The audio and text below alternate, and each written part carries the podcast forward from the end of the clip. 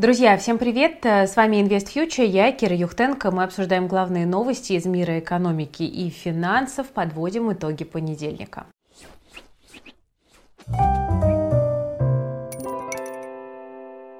Друзья, прежде чем мы начнем, короткий лаконичный анонс от нашей команды. Я напоминаю, что у нас э, теперь появился третий выпуск нашего финансового комикса. Он называется «Аня и Макс. Первая зарплата». Мы учим детей э, тратить заработанные деньги грамотно, чтобы достигать финансовых целей. Делаем это в веселой э, и познавательной форме. Я оставлю ссылочку в описании, и по ней можно заказать комикс. Спешите, потому что тираж не такой большой, а первые два наших комикса раскупили очень быстро. Люди до сих пор спрашивают, где их купить, а больше негде. Друзья, давайте начнем с новостей по поводу альфа-инвестиций потому что эта тема продолжает будоражить инвестиционное сообщество. Э, мы э, выпустили большое подробное видео, оно вышло утром в воскресенье, где я рассказывала о том, что не будет централизованного перевода бумаг из альфа-инвестиций, переводить придется самостоятельно и выбирать самому брокера. При этом Альфа долго не информировала полноценно людей о том, что такой выбор нужно сделать, только в воскресенье начали приходить все-таки сообщения, поднялся такой большой шум в инвестиционном сообществе, э, там, мы в InvestFuture, наши коллеги уважаемые, все про это говорили, и кажется, Альфа все-таки поняла, что надо исправлять репутационный ущерб. Вот сегодня стало известно, что прием заявок заявок на перевод иностранных ценных бумаг э, э, переносится на сутки, то есть э, теперь последний срок это 23.59 вторника 26 апреля, то есть у вас есть еще целый рабочий день для того, чтобы сделать перевод, если вы этого еще не сделали. И кроме того, Альфа сообщила, что можно делать перевод через личный кабинет, это было уже известно в воскресенье. Также можно ножками прийти в любой офис Альфа-банка с паспортом. И кроме того, можно оставить заявку в чате мобильного приложения и по телефонам. Информация есть на сайте. Ну, честно говоря, в чате и по телефонам я бы, наверное, не рискнула, потому что загруженность большая, особенно будет завтра, не очень понятно, успеют ли толком обработать заявку. Я бы все-таки делала через Э, личный кабинет, и если есть возможность, я бы сходила в офис, заодно попробовала позадавать вопросы, может быть, на что-нибудь ответит, хотя это не точно, потому что пока информация по-прежнему очень противоречивая, как от Альфы, так и от принимающих брокеров. Э, в общем, э, тут, конечно, очень много вопросов по поводу того, какие именно активы будут переведены. Мы уже точно знаем, что ИС без расторжения не переводится. Если у вас на ИСе есть иностранные ценные бумаги, вам нужно его закрыть и перевести отдельные ценные бумаги. Российские активы с российской пропиской, которые хранятся в НРД. Альфа вроде как переводить не планирует. И а, здесь есть очень много вопросов, потому что, соответственно, у нас есть иностранные ценные бумаги, которые жили на СПБ бирже, у них депозитарий а, Best Efforts, он обозначается в брокерском отчете как КЦМФБ. А, есть у нас также активы, которые прописаны на московской бирже, это в основном российские бумаги, у них депозитарий НРД. Вот э, кто где прописан, в каком депозитарии, можно посмотреть в брокерском отчете, его можно скачать в Альфе в личном также кабинете. Да? И, соответственно, считается, что перевод коснется только того, что хранится на КЦМФБ, да, то, что переехало с СПБ биржи. А, но не очень понятно, потому что, допустим, у людей, которые стали беженцами из ВТБ и были переведены в Альфу, у них, допустим, а, там расписки меты а, с СПБ биржи перебросили на московскую биржу. И это коснулось, похоже, всех вот этих вот иностранных ценных бумаг. То есть получается, что переедут ли они совершенно непонятно. Э, есть вопросы по поводу Финекса, потому что он пролистингован на Мосбирже, то есть, соответственно, это НРД, и вроде как он не должен переехать. А вот в поддержке Альфы наша команда выяснила, что да, Финекс не переезжает. С другой стороны, э, коллеги из Финекс говорят, что в Альфе им сказали, что их перевезут. Ну, в общем, э, совершенно ничего не понятно. Если вы спросите, что делать, я думаю, что если у вас на ИСе много иностранных ценных бумаг на большую сумму, лучше попробовать перевести, чтобы не оказаться застрявшим. Если у вас иностранных ценных бумаг там несущественно мало, то можно оставить в Альфе, ну, потому что российские активы как бы доступны в любом случае um, но большие объемы я бы переводила в любом случае, я бы попробовала перевести все, что можно, в том числе и Финекс, и там все остальное, да, и расписки. При этом, смотрите, интересно, что э, Тиньков не очень охотно, кажется, встречает клиентов из Альфа и говорил, что, э, по крайней мере, некоторые менеджеры заявляли, что нет никаких договоренностей об упрощенном переводе, все на общих условиях, нужно подавать встречную заявку в Тиньков. А Финам и БКС вроде как принимают по упрощенной схеме, в БКС вроде как сказали, что готовы принять все, в том числе и активы НРДшные. Но это не точно, да, потому что это все неофициальные заявления, и как бы мы не очень понимаем, да, насколько осведомлены менеджеры, насколько они компетентно отвечают, э, непонятно. При этом Минфин заявил, что по закону брокер обязан позволять вообще перенести иск к другому брокеру, но Альфа, как мы видим, по какой-то причине это не делает. И вот Наталья Смирнова, например, э, моя коллега, независимый финансовый советник, э, составила текст жалобы, который она предлагает отправить в Банк России, в приемную. Давайте мы этот текст тоже оставим в описании к видео вы можете его скопировать, изменить под себя и отправить. Не факт, что это как бы поможет ускорить процесс. Понятно, что там такое количество жалоб за день не обработают, но, по крайней мере, если вы такую жалобу отправили, то, возможно, задним числом вам будет как-то легче доказать свою правоту, ну и вообще, знаете, высказать свою гражданскую позицию, потому что это, я считаю, что сделать абсолютно необходимо. А, ситуация печальная. Альфа, конечно, понесла большие, мне кажется, репутационные потери после этой ситуации, и я не знаю, каким образом их можно будет э, исправить. Есть э, также чат в Телеграм, он называется «Разборки с Альфа». Там можно можно тоже попробовать вот, как бы собраться с людьми, которые оказались в этой ситуации, и, может быть, что-то интересное выяснить. Кроме того, у нас вот там на F Плюсе работает горячая линия, где наши эксперты также отвечают на все вопросы по ситуации с Альфа-банком. В чатах, в Телеграме мы тоже там по возможности стараемся отвечать, но, конечно, вопросов очень много. Ну и опять же, да, наверняка не знает никто, как в итоге эта ситуация завершится. Тот же Сбер, например, поступил как-то более хитро, да, он просто не сказал, куда переводит, и в итоге большого шума из-за этого не поднялось. А Альфа за счет того, что была такая слабая информация, и при этом людям нужно делать что-то самим, принимать решения, вот из-за этого поднялся такой гигантский шум, который, конечно, всех взбудоражил и серьезно побил репутацию Альфа. Ну ладно, давайте пойдем дальше. В целом, на Мосбирже мы сегодня видим негативное настроение. Индекс Мосбиржи порядка 2% потерял. Особенно активно распродавали расписки депозитарные. Это связано, во-первых, с ростом инфраструктурных рисков, безусловно, но и были как бы отдельные новостные поводы для отдельных бумаг. Например, э, ТКС Групп сегодня продавали на новостях о том, что Олег Тиньков э, действительно планирует продать свою 35% долю в э, группе ТКС. Понятно, что имидж ТКС с Тиньковым связан очень плотно, и ну, многие продают, потому что не верят, что без него компания сумеет развиваться, тем более, что там Оливер Хьюз, тоже такой яркий и толковый лидер компании, ее покинул. Но в целом, вот на выходных также была любопытная новость о том, что Саксобанк отправил своим клиентам российским сообщение о том, что биржа NASDAQ прекращает работу с российскими клиентами. Со старыми активами ничего не будет, но новых уже будет не купить.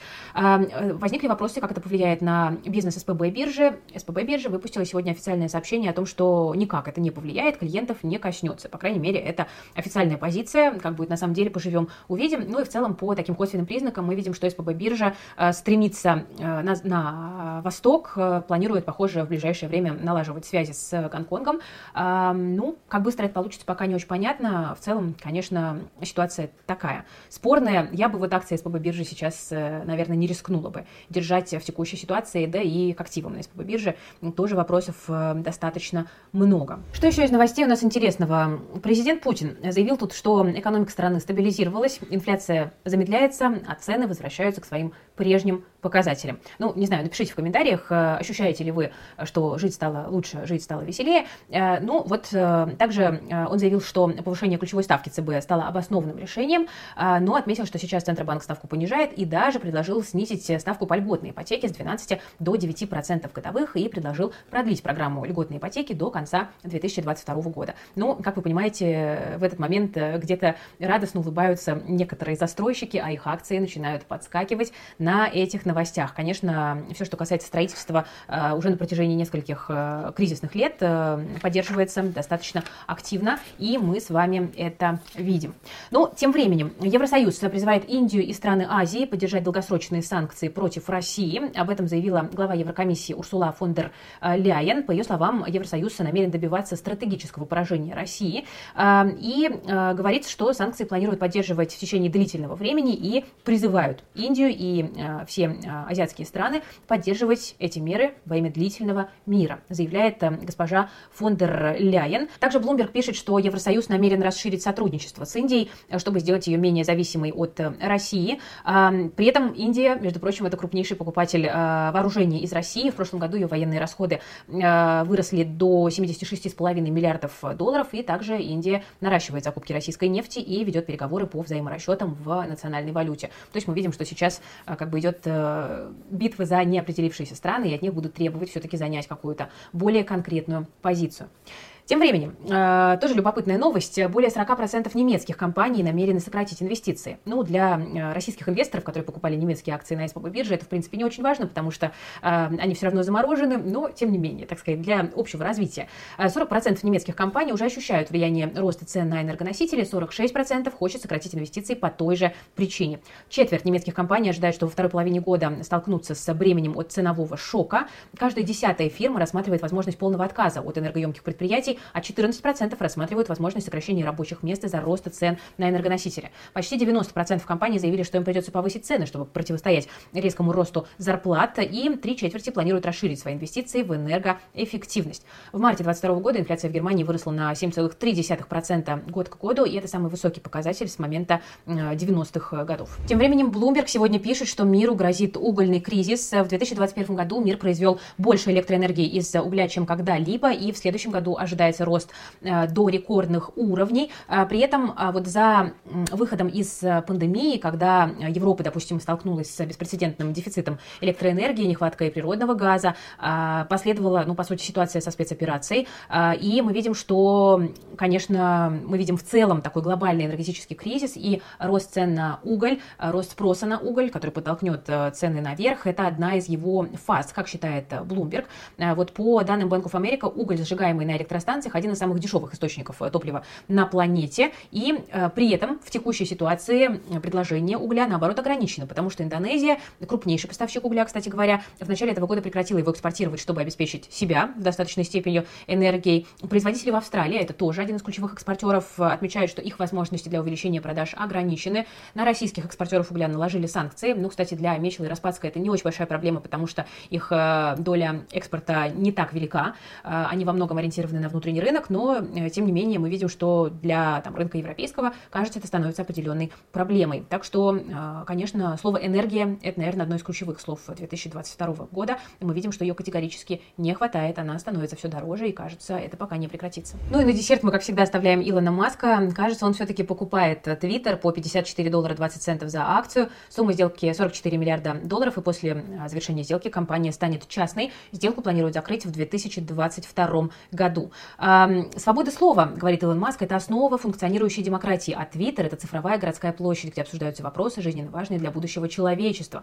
Я также хочу сделать Твиттер лучше, чем когда-либо, дополнив продукт новыми функциями, сделав алгоритмы открытыми для повышения доверия, победив спам-ботов и аутентифицируя всех людей. Твиттер обладает огромным потенциалом. Я с нетерпением жду совместной работы с компанией и сообществом пользователей, чтобы раскрыть его, а, сообщает Илон Маск. Но тут еще вопрос, э, не вступят ли в игру регуляторы и понравится ли им, что э, такой абсолютный рок-н-ролльщик Илон Маск, э, ну, по сути, берет под контроль крупнейшую площадку. Ну, акции на новостях выросли на 10%, оно и понятно. Илон Маск человек талантливый, и с этим спорить, мне кажется, бесполезно, и он действительно может вдохнуть в социальную сеть новую жизнь, внедрить туда крипту, внедрить туда какие-то новые интересные технологии, не знаю, может быть, даже Трампа вернет, кто знает. Но пока вот из последних новостей Маск тут поругался с Биллом Гейтсом, опубликовал скандальный пост, в котором заявил, что э, Билл Гейтс делает ставку против Теслы. Э, он считает, что Гейтс э, открыл шорт на Теслу на 500 миллионов долларов, делая ставку на то, что акции упадут. И Илон Маск так вот удивляется и говорит, как же так, Билл Гейтс, ты такой благотворитель, э, сторонник устойчивой энергетики, продаешь компанию, которая борется за устойчивую энергетику, как же тебе не стыдно? И всякие там оскорбительные фотографии э, с оскорбительными подписями стал выкладывать. Э, ну, в общем, э, весело будет, кажется, весело. Э, как минимум, нам обеспечено хорошее шоу, если э, Маска действительно станет владельцем Твиттера. Знаете, вот э, грустно после того, как ушел Трамп, потому что никто больше нас не развлекает. Приходится все о серьезных вещах говорить, но вот Илон Маск, кажется, все-таки возьмет на себя такую функцию и сделает нашу жизнь, ну, как минимум, чуточку веселее веселье. Пока, к сожалению, поводов для веселья как-то у нас э, совсем немного, но продолжаем держаться, стараемся беречь э, себя, близких и свои деньги, где бы мы ни находились. Спасибо, друзья, за внимание. С вами была Кира Юхтенко, команда Invest Future. Всем пока.